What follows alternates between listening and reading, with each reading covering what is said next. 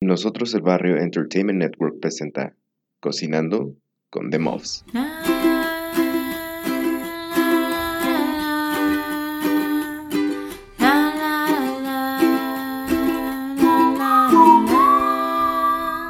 Cocinando con The Muffs.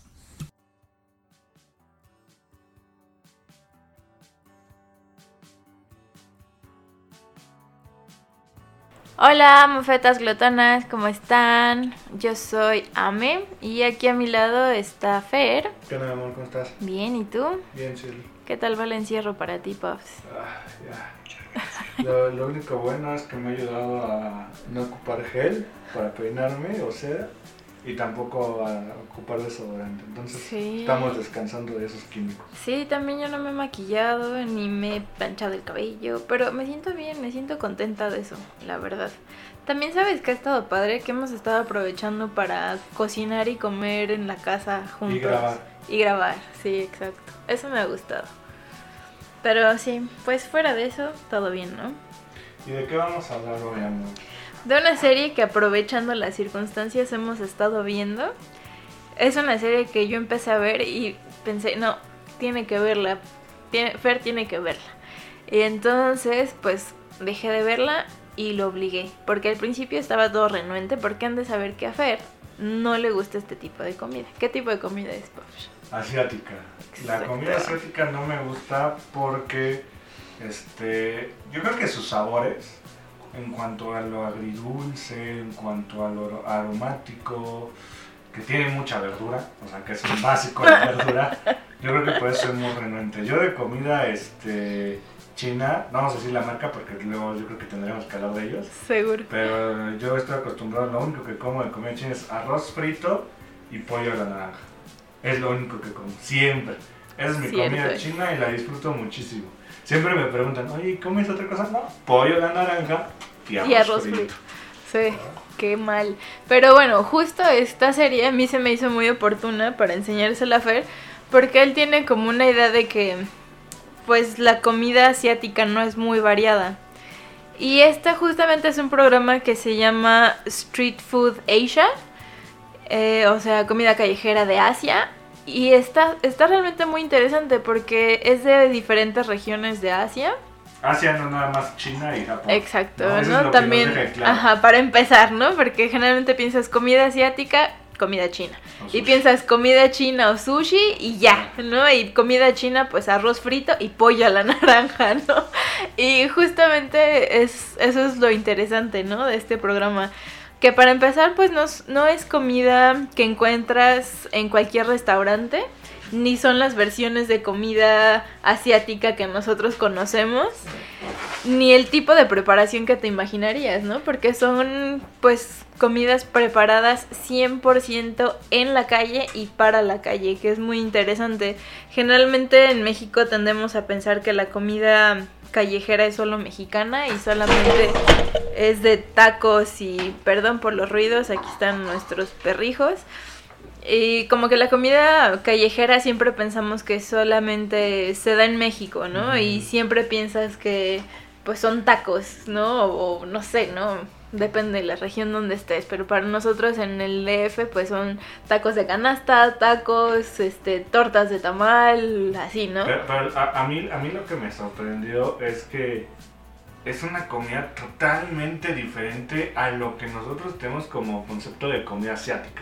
Sí, ¿no? O sea, totalmente. ahí te dejan el, el, ¿sabes qué? Pues lo que tú conoces como arroz frito, pues no es el arroz frito que se come acá, ¿no? Porque acá se le ponen otras cosas. Cómo es increíble que dependiendo de la isla o, o de la parte de, de la región. de la región, porque pasas por China, por Japón, por Corea, por Taiwán, Filipinas. por Filipinas, por... Corea, dijimos. Ya dijimos Corea. Corea. Indone- No, no, no, no, no me acuerdo, No, yo ¿no? tampoco o sea, me pero son pequeños este, ciudades, pequeños países que tienen sus características, ¿no? Sí, y además son eh, ciudades en específico, lugares específicos donde se consigue el mejor platillo callejero del que están hablando, por ejemplo, ¿no? Que lo hace todavía más interesante.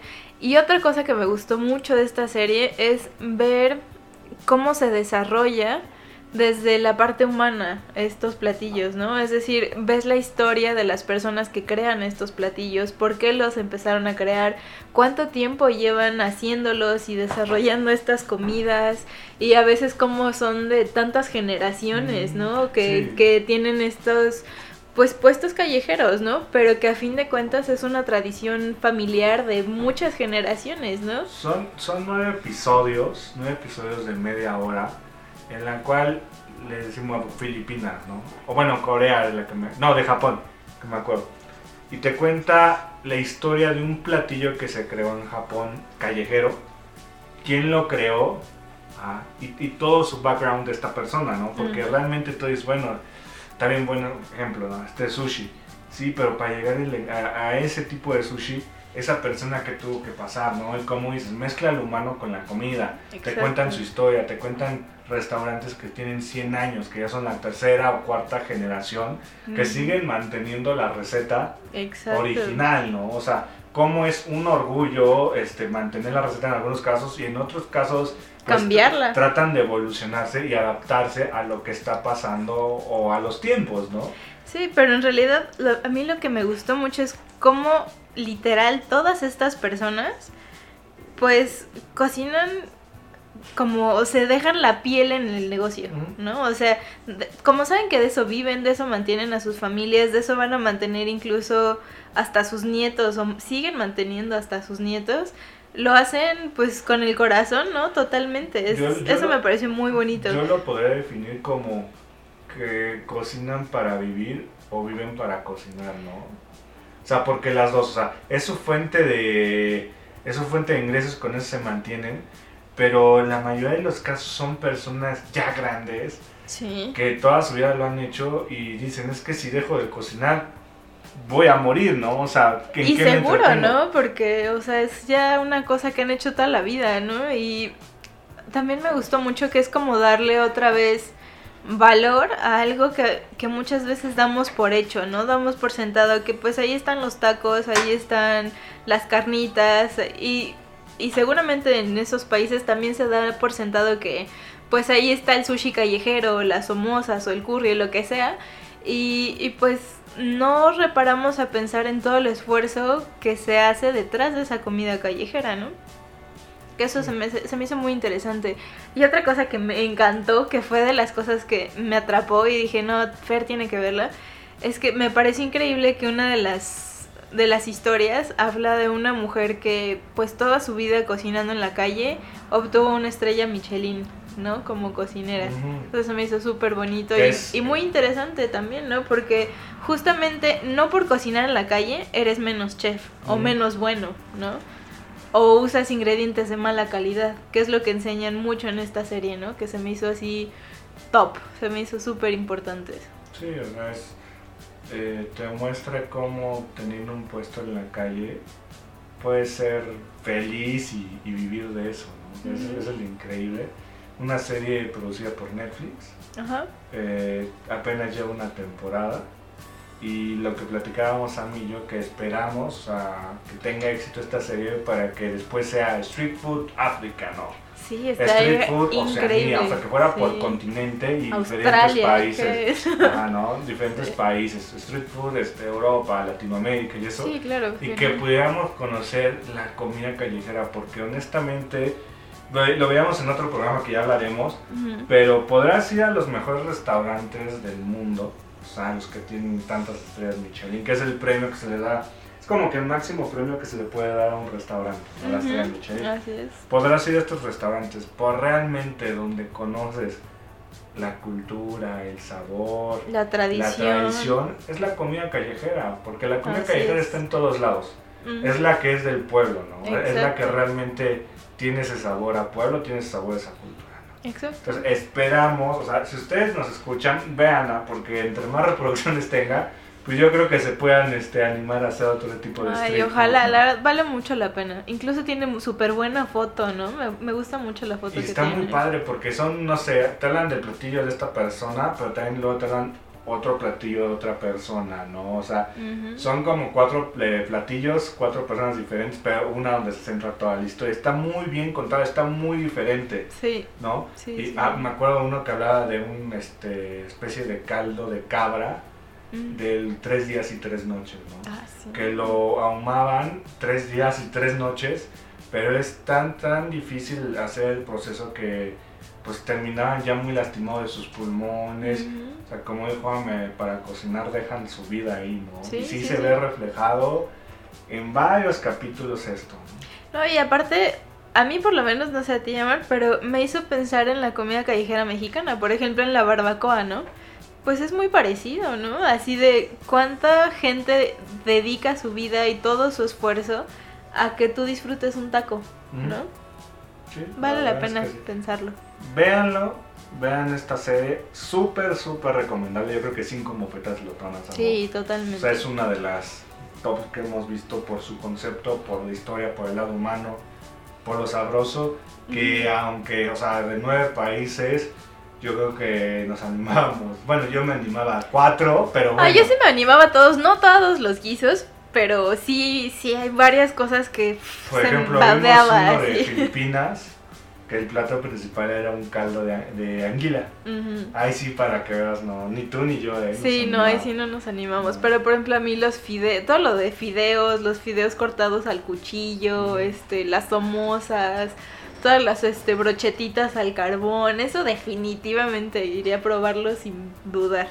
Y hubo otro que te dije que quería probar, no me acuerdo cuál era. Ah, uno de unas bolitas de arroz que sumergen en un, como un fondue. Ah, sí. Ah, está muy bueno, eso también se me antoja. Pero bueno, véanla, ojalá nos cuenten qué tal les pareció.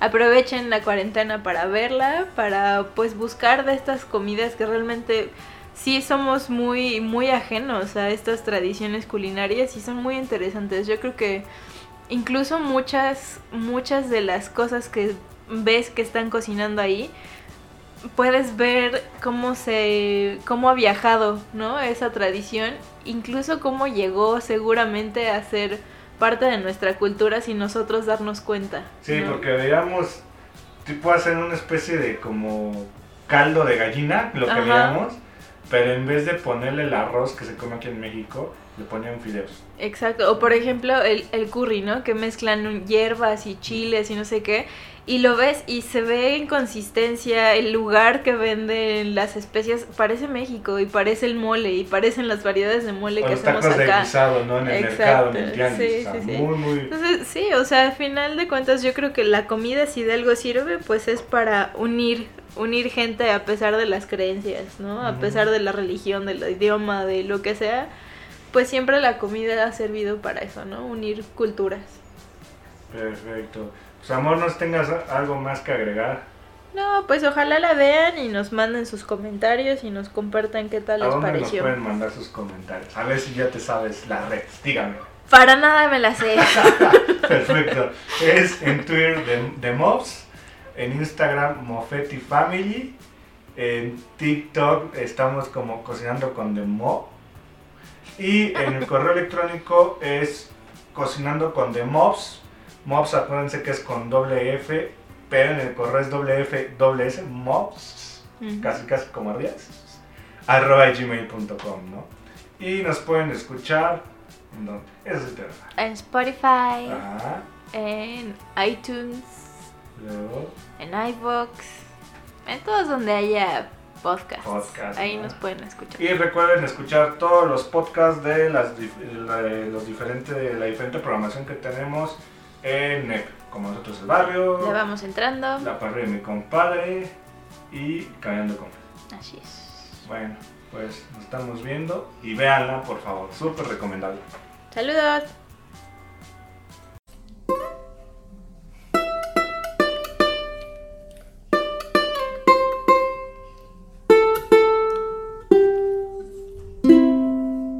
Cocinando con The Mobs fue presentado por Nosotros el Barrio Entertainment Network.